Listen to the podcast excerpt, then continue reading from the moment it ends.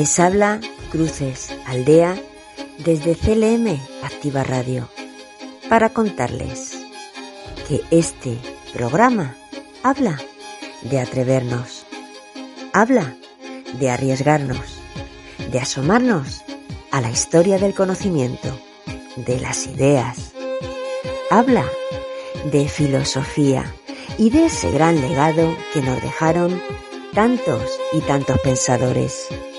Habla de quienes sí se atrevieron, exponiendo incluso su propia vida, porque ellos lo merecen y porque a ellos se lo debemos. Atrévete a pensar.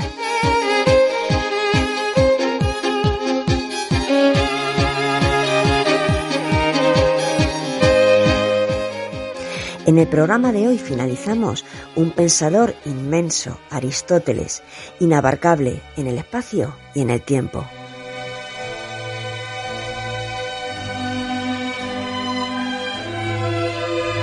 Contamos qué le ocurrió cuando tuvo que salir de Atenas, prácticamente con lo opuesto, qué estaba sucediendo, de qué le acusaron, dónde se refugió, de qué murió, qué dejó dicho en su testamento.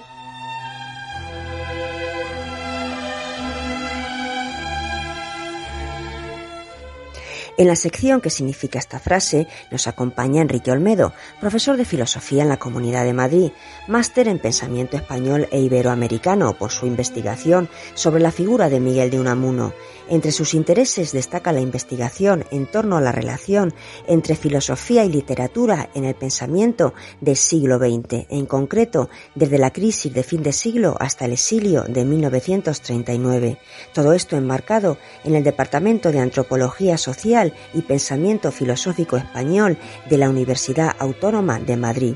Ha publicado artículos sobre el uso del cine como material didáctico y también Enrique forma parte del grupo de comunicación de la plataforma en defensa de la filosofía.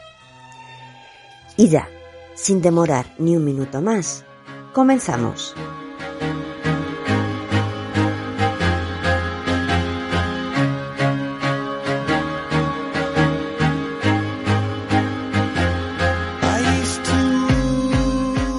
Cuanto más solo y aislado me encuentro, tanto más gusto le tomo a los mitos.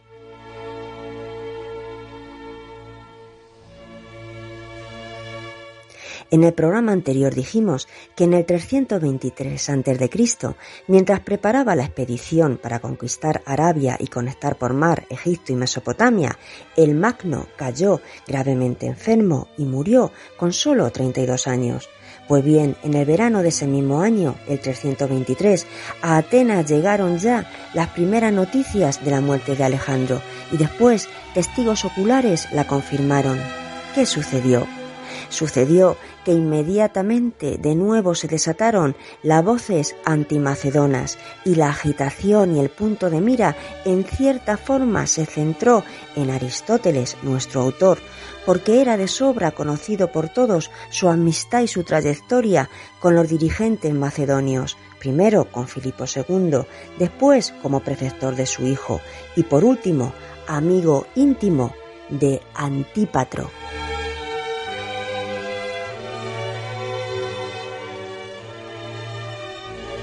Pero ¿quién era Antípatro? Era el gran regente macedón, un prestigioso general que se quedó al cargo mientras Alejandro Magno viajaba de cuidar y vigilar todo lo que hoy sería Europa, en otras palabras, Macedonia, Tracia y toda Grecia, y que intimó enormemente con nuestro autor.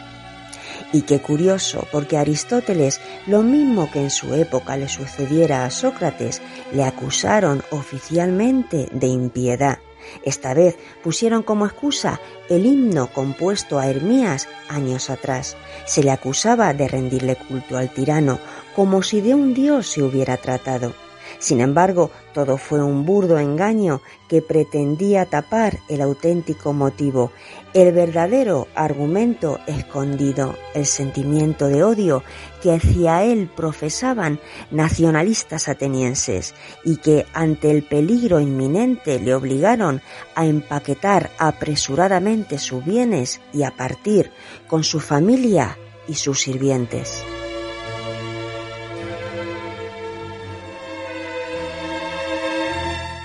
Se refugió en una isla cercana, Eubea, en su finca y en su casa de Calcis, herencia de su madre.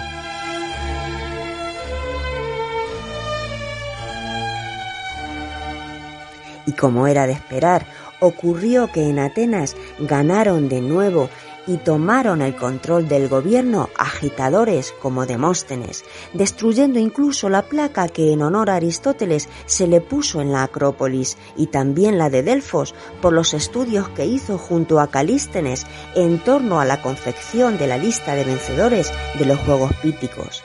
Por todo ello, en una carta, nuestro autor le dice a Antípatro, Respecto a los honores que en Delfos me fueron atribuidos y de los que acabo de ser privado, no puedo decir que me importen mucho, pero tampoco que no me importen nada.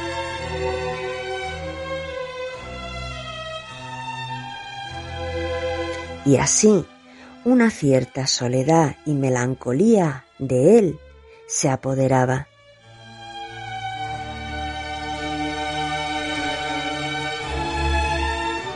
Cuanto más solo y aislado me encuentro, tanto más gusto le tomo a los mitos.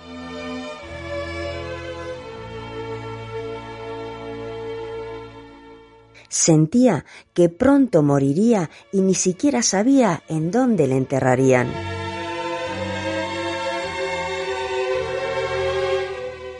Decidió hacer testamento. En él se refleja su forma de ser, porque él era bondadoso, realista y agradecido, porque en el fondo lo que le preocupaba de verdad era solo el bienestar de los demás y así en su testamento dejó escritos sus deseos, siendo su amigo y general Antípatro el encargado de velar por su cumplimiento.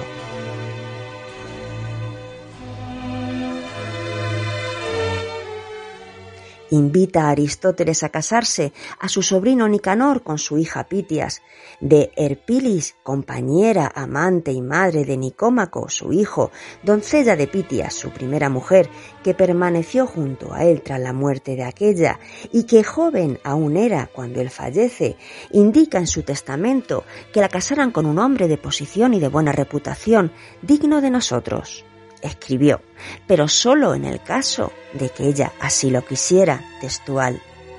Y si ella desea casarse, se ocuparán de que sea dada en matrimonio a un hombre digno de nosotros, y le entregarán un talento de plata de mi herencia y tres sirvientas a elegir por ella, además de la doncella que ya tiene, de Piraios, el criado, y si quisiera permanecer en Calcis, dispondrá de la casa junto al jardín y si vivir prefiere en Estágira, que le den la casa de mi padre.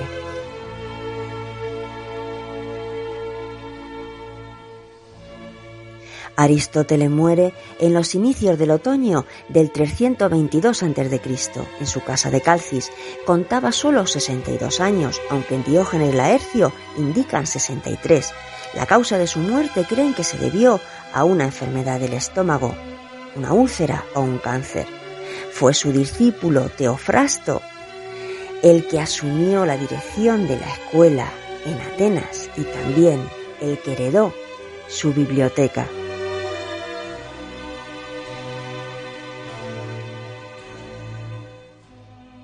Y curiosamente esa ciudad, Atenas, volvió a ser ocupada por Antípatro, el gran general de los macedonios e íntimo de nuestro autor. Demóstenes entonces en un templo se refugió y allí se suicidó.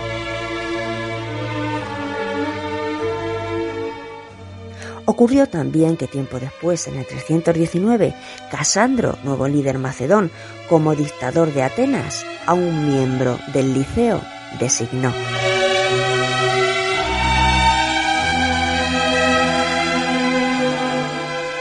Y hasta aquí la narrativa de Aristóteles, nuestro autor, porque es hora de iniciar ya la sección.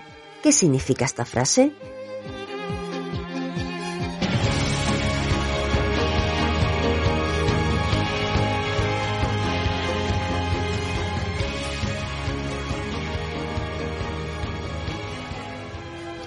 Nuestra sociedad se caracteriza antes por la conquista de las fuerzas sociales por la tecnología que por el terror.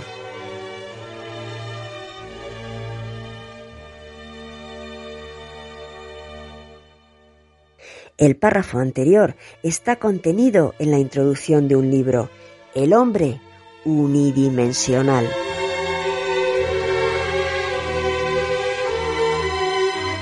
Su autor, Herbert Marcuse, perteneció a la denominada primera generación de la Escuela de Frankfurt, integrada por intelectuales de variados ámbitos. Su objetivo, analizar, cuestionar el concepto de razón imperante, ver críticamente el funcionamiento de las sociedades industriales y tecnológicamente desarrolladas. Estudiaron la configuración de los mecanismos industriales y tecnológicos que primaba tanto en la sociedad capitalista como en la comunista.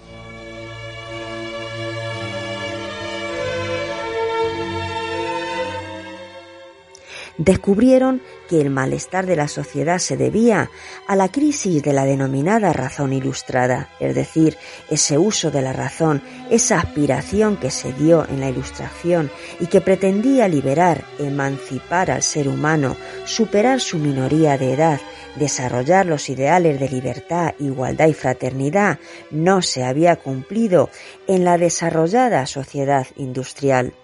Todo lo contrario, se había impuesto, había imperado otro concepto de razón, otro uso, otra utilidad, otra aspiración, otra dimensión, la llamada razón instrumental, enfocada hacia fines mucho más pragmáticos, utilitarios, convirtiendo al ser humano en amo de la naturaleza. Pensamiento que se impone calculador y pragmático. Y así, en su obra El hombre unidimensional, Marcuse analiza tanto el capitalismo como el comunismo de la Unión Soviética. Critica las sociedades industriales avanzadas, sociedades que crean falsas necesidades, haciendo de los individuos esclavos del consumo y en las que los más media, la cultura y la publicidad son tan solo meras sirvientas.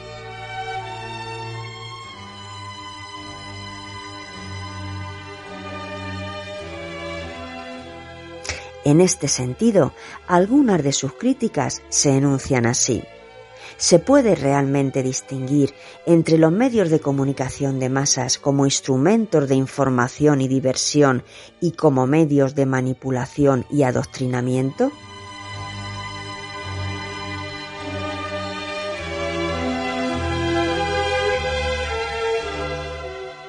Nos hallamos ante uno de los aspectos más perturbadores de la civilización industrial avanzada, el carácter racional de su irracionalidad, su capacidad de convertir lo que es superfluo en necesidad.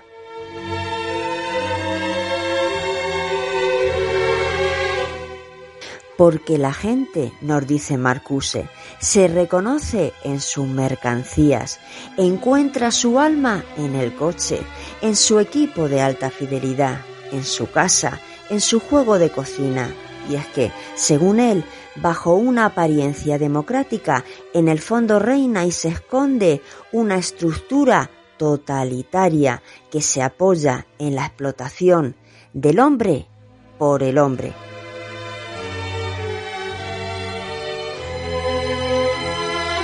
Para este autor, tanto la cultura como los medios de comunicación ahogan el pensamiento crítico porque socializan los valores del sistema dominante, creando un pensamiento único que determina la conducta de los hombres bajo la apariencia de una conciencia feliz.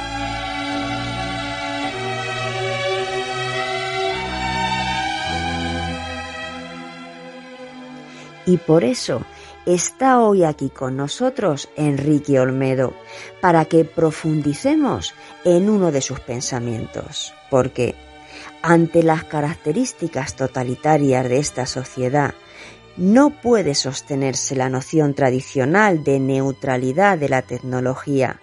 La tecnología como tal no puede ser separada del empleo que de ella se hace. La sociedad tecnológica es un sistema de dominación que opera ya en el concepto y la construcción de técnicas. Escuchamos.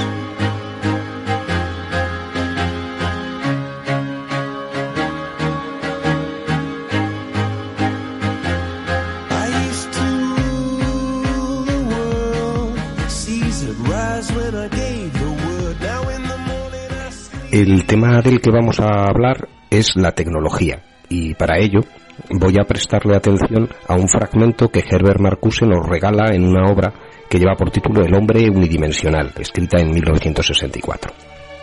Dice, ante las características totalitarias de esta sociedad, no puede sostenerse la noción tradicional de neutralidad de la tecnología.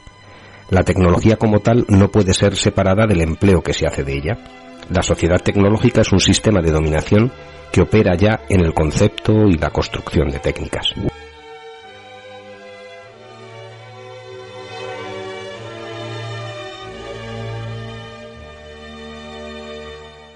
Herbert Marcuse es un filósofo alemán asociado a la Escuela de Frankfurt que vivió desde 1898 hasta 1979.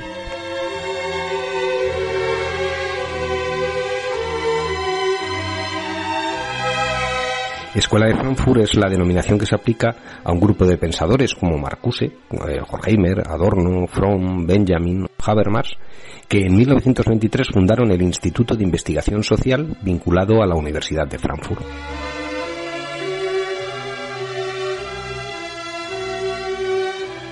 Esta escuela realizó un análisis de la sociedad opulenta surgida de las sociedades capitalistas basadas en lo que denominaron racionalidad instrumental, propia, por ejemplo, de la filosofía analítica tan potente en aquellos años.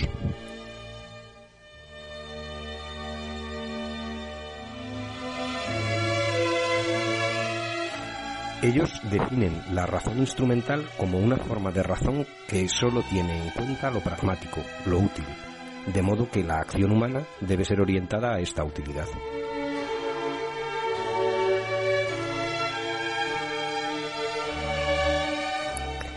Esta es la razón presente en el mundo industrializado de su época.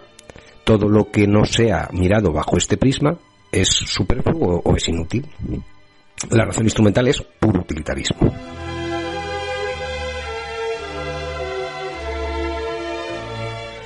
Contra esta razón instrumental proponen una razón crítica, más omniabarcante, que toque todos los aspectos de la realidad humana, no solo lo que pueda resultar útil para la ideología dominante. Esta forma de entender la razón se extiende a consideraciones éticas, sociológicas, psicológicas y un largo etcétera que pueden explicar la realidad humana en todas sus vertientes, no solo en el utilitarismo.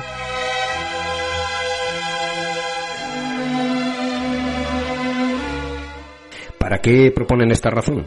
Para, tal como había defendido desde la Ilustración eh, los diferentes pensadores, emancipar al ser humano del yugo al que lo habían sometido la razón instrumental, que convierte en inútil gran parte de aquello por lo que merece la pena vivir.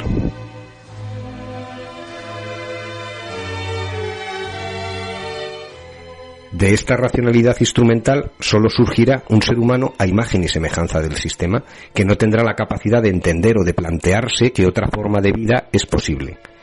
Se anula su verdadera libertad, la de elegir cómo quiere vivir.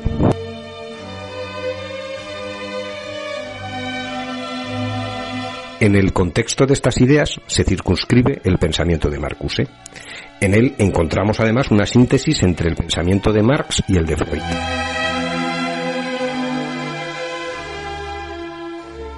Para Marx el ser humano está alienado o fuera de sí porque, aunque lo que lo define es el trabajo, en el sistema capitalista no es dueño ni de su trabajo ni del producto de su trabajo. Y esto le lleva a una vida que le priva eh, de plenitud. Vive para otros, no para sí. Por esta razón hay que suprimir este tipo de trabajo.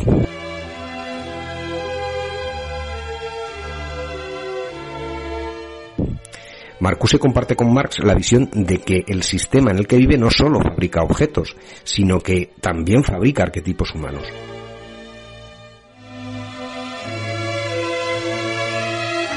El ser humano es producido como consumidor, sin contemplar el resto de facetas que lo hacen ser como lo que realmente son o a lo que puede llegar a ser. En resumen, eh, se es por lo que se tiene, no por lo que se vale o se puede llegar a ser.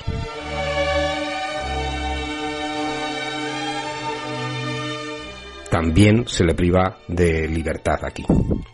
Para Freud, por otro lado, gran parte de las actividades que hacemos no sabemos por qué las hacemos.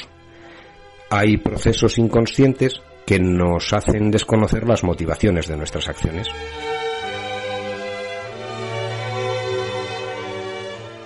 Hay una serie de impulsos o instintos que reprimimos inconscientemente porque, entre otras cosas, no se adecuan a la sociedad en la que uno vive.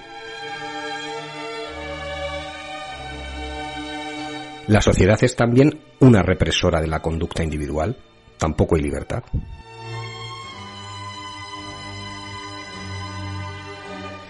Tanto en Marx como en Freud encontramos esta dialéctica, esta confrontación entre lo externo al sujeto, la sociedad, y lo interno o esencial que hay en su propia individualidad.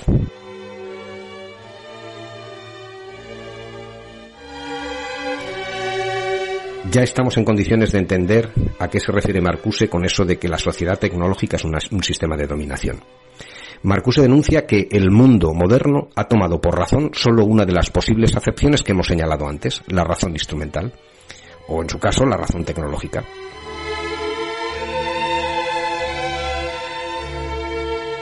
La racionalidad tecnológica se ha convertido en un sistema de dominio porque las sociedades industriales avanzadas solo permiten el uso de este tipo de razón.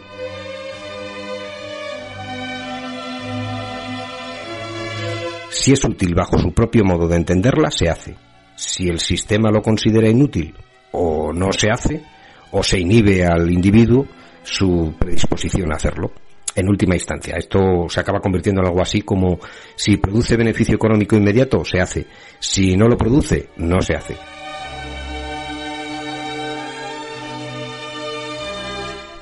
Por eso dice que bajo la forma de algo racional, lo que hay es pura irracionalidad, es decir, una privación del uso de la razón crítica.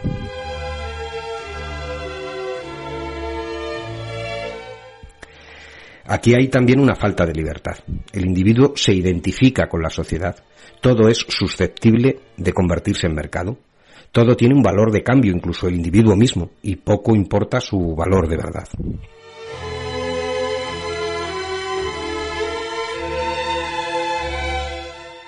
En esto consiste el dominio de la racionalidad tecnológica.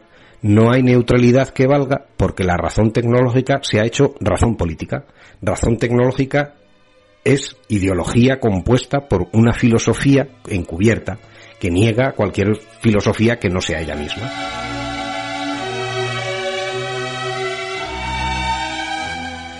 ¿Qué salida nos queda entonces? Para Marcuse la salida será el arte, única forma de garantizar la utopía.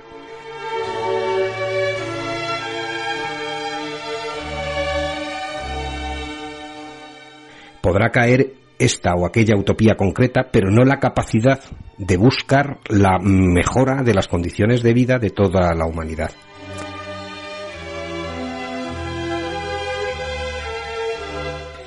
En la posibilidad de construir utopías reside la esperanza, esa esperanza con la que cierra el libro del que hemos extraído el fragmento, con la que comenzábamos. Walter Benjamin dejó escrito, según lo recuerda Marcuse, que sólo gracias a aquellos sin esperanza nos es dada la esperanza.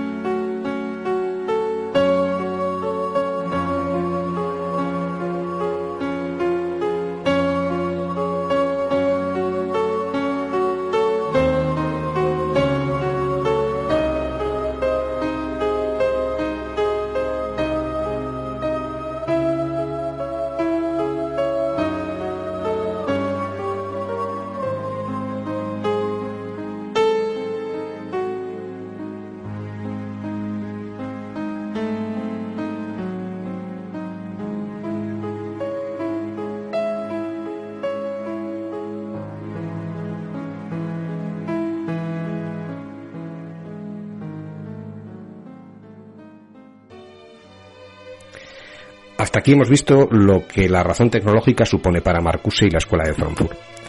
Vivimos en una época en la que la tecnología ha copado todos los ámbitos de la realidad. Todo lo que hacemos y somos está mediado por la tecnología. Se ha desarrollado hasta límites difícilmente imaginables hace unas décadas. Hoy contamos con eso que hemos denominado inteligencia artificial para mediar entre nosotros y las cosas y para resolver todo tipo de problemas que nos presentan, desde los de la vida cotidiana a los más complejos.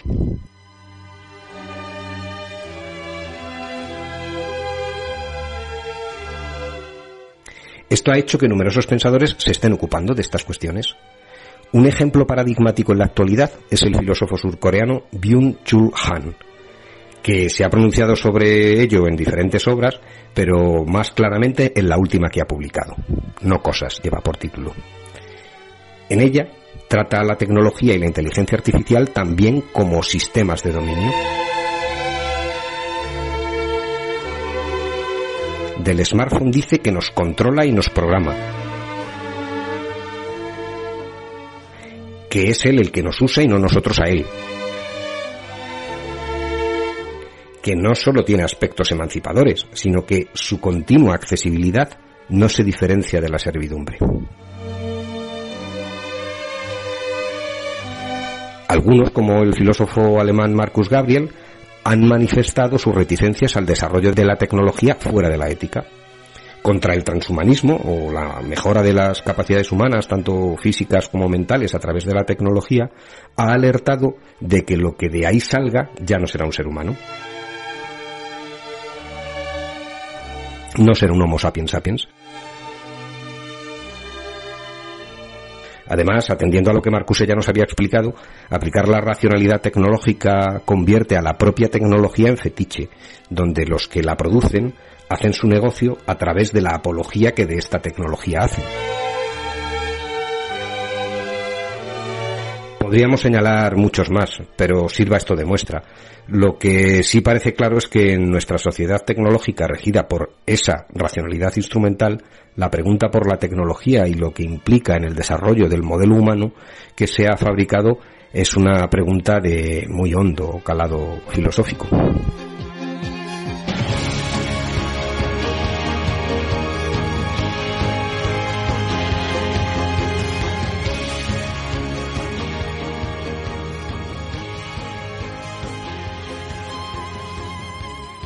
Muchísimas gracias, Enrique, por tu esfuerzo al transmitirnos esto, por no desistir en tu empeño de hacernos aprender y superarnos con tu conocimiento. Acoge a manos llenas nuestro agradecimiento acompañado de este abrazo que desde aquí te lanzamos, porque nosotros continuamos. Cuestionario, 10 preguntas, todas Marcuse. Primera, busca información sobre la Escuela de Frankfurt y sus integrantes. Segunda, define qué entendemos por razón instrumental. Caracterízala. Tercera, ¿por qué piensa Marcuse que la tecnología no es neutral? Cuarta, ¿crees que en la actualidad estamos regidos por una racionalidad tecnológica en lugar de por una racionalidad crítica? Quinta, ¿por qué para Marx el ser humano está alienado o fuera de sí en el sistema de producción capitalista? Sexta, ¿Conocemos las motivaciones de nuestras acciones según Freud? Explícalo. Séptima, describe por qué se dice que Marcuse realiza una síntesis entre Marx y Freud. Octava, ¿por qué se produce una privación del uso de la razón crítica y una falta de libertad en las sociedades industriales o tecnológicas según nuestro autor? Novena, ¿Crees que la tecnología puede ser una forma de dominio o por el contrario puede emancipar a los seres humanos, liberarles de una vida encadenada al trabajo? Décima. ¿Tiene vigencia en la actualidad el diagnóstico y la propuesta de nuestro autor? Argumentalo. Acabamos ya. Por eso iniciamos un nuevo apartado, chiquitín, una nueva sección, chiquitina, en el Ecuador de la semana, pero de cara a ocupar nuestro tiempo para el fin de semana. Hablamos de ideas para leer.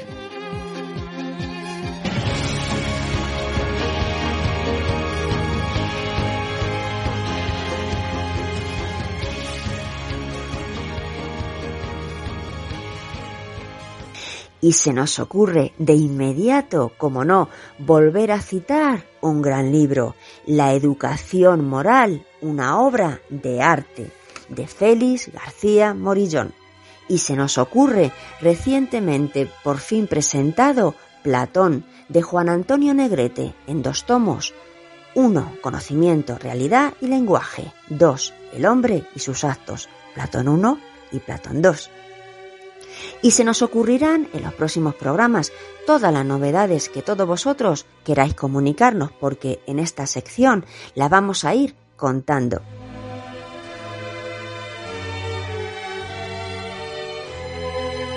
Bien, y hasta aquí por hoy. Dar las gracias, como siempre, a nuestro asesor en latín y griego, Joaquín Patón. También contarles que las afirmaciones que se expresan en cada uno de estos espacios son responsabilidad exclusiva del autor que las emite, pudiendo coincidir o no con la organización de este programa. Recuerden que en esta temporada pueden escucharnos miércoles alternos, a eso de las 12 y 21 horas, domingos a las 13 horas. Próximo programa, miércoles 23 de marzo. También si lo desean, estamos en YouTube, canal Atrévete a Pensar Profes, junto al resto de espacios emitidos la pasada temporada. Igualmente disponible todos los programas en la web de CLM Activa Radio y en las siguientes apps, Spotify, iVoox, iTunes y Google Podcast. Se despide de todos ustedes, Cruces, Aldea. Que sean felices.